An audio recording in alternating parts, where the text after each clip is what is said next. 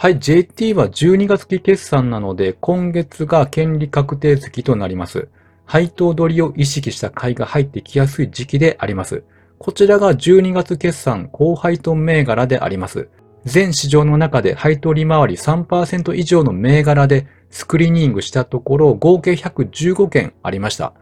4%以上だと25件になりました。で、その中でも JT は2番手ということで、株価上昇してきても5%近い利回りとなっています。なので気になるのが権利確定に向けてどうなるかだと思います。そしてこちらが12月1日時点の JT のチャートです。第3四半期の決算で増配の期待をしていたんですけども、なかったんですけど、通期業績情報修正ということが交換されて、決算後はこのように上昇してきているということであります。そしてこちらが2014年からの長期のチャートになっていまして、この形状を見るとカップの形をしているカップイズハンドルの動きを連想してしまうような形であります。ではそこでその定義に当てはまるかということを調べてみました。まずカップイズハンドルの考案者はウィリアム・オニール氏というアメリカの伝説的な投資家なんですけれども、バフェットさんと同世代ということなんですが、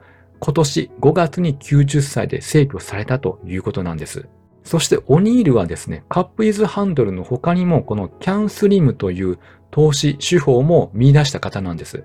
この7つの項目、これらの頭文字を取ってキャンスリムということです。そしてカップイズハンドルには企業の成長性が高いだけでは大化け株としては不十分。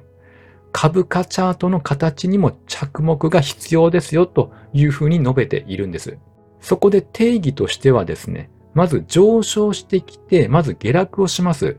で、この安値のところで、機関投資家の買い集めということで、一度では買い切らず、底値を確認しながら日数をかけて買い戻ししていきます。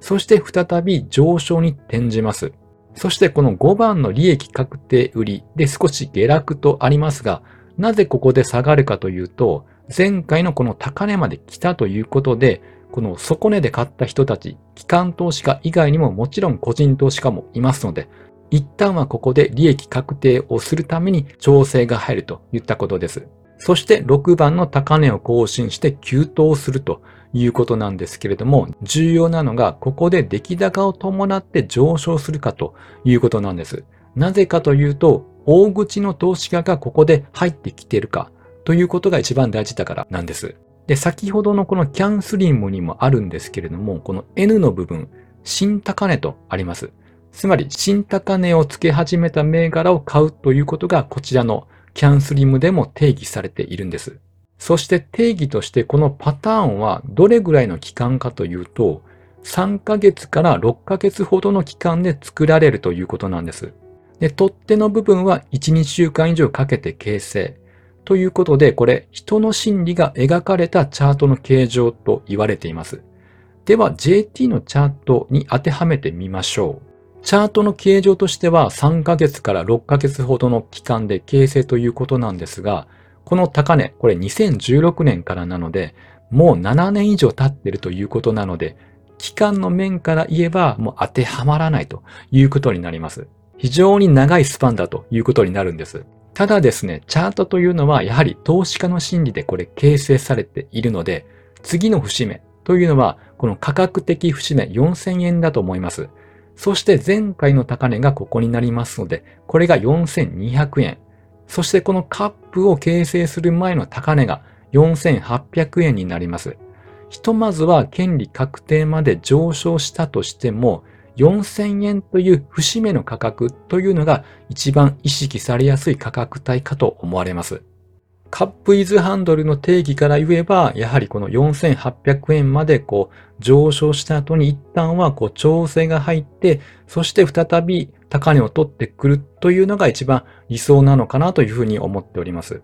そしてどこかの節目のタイミングでもしこのような取っ手っぽい形が出てきたら、このチャートの期間自体が長いので、割と長い期間の調整が入るのではと見ています。では次にですね、ボラティリティを少し見ていきたいと思います。はい、こちらがですね、ATR と言って、アベレージトゥルーレンジという略のインジケーターなんですけれども、ボラティリティがどれくらいあるかというのを見ていくためのものなんです。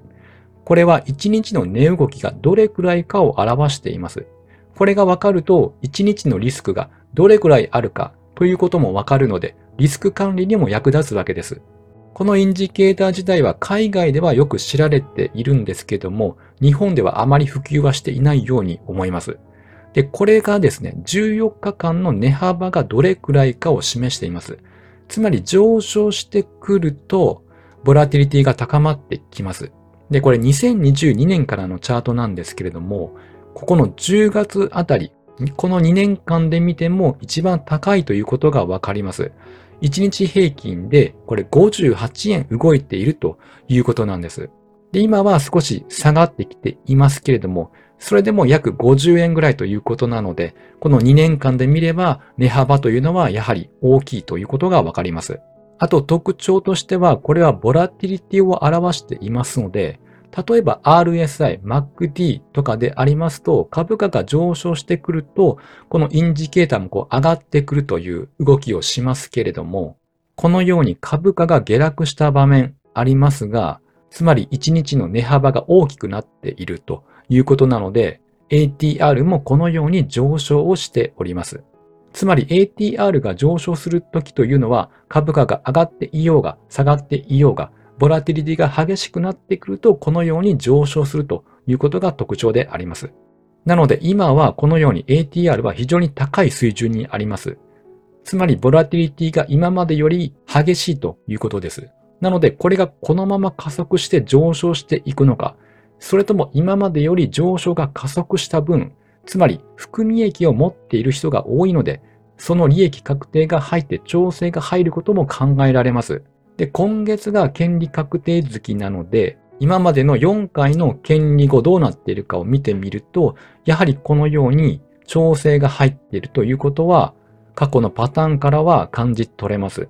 なので、まあ、普通で言えば、やはりここまで上がってきているので、今月の権利確定すれば、ある程度の調整は入るということが非常に確率は高いと思います。なので戦略としては来年調整をつけたところで再度仕込むということももちろんありだと思います。で、新 nisa も始まりますので、これがですね、先週分11月24日の週、個別株の買い付けランキングなんですけれども、JT は3位に入っております。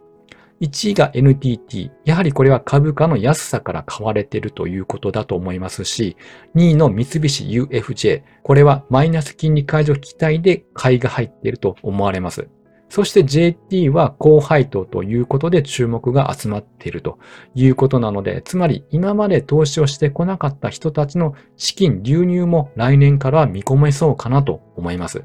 ということで、今はこのように株価は上昇しています。価格的節目、そして権利確定月というのがあるので、調整の可能性は今までのパターンからは想定されます。その後どこで仕込めるかだと思います。で、ちなみに僕はですね、この10月の一旦下落したところで、陽線が出始めてから一旦仕込みました。で、目安としてはスイング的に買いましたので、一旦は権利確定前には売却しようと思っています。まあ、このあたりは長期での配当を狙うのか、スイング的にこの値幅だけを取っていくのか、人それぞれの手法がありますので、自分に合った売買スタイルでやるのが一番いいのかなと思っております。はい。では本日は以上となります。ぜひチャンネル登録よろしくお願いいたします。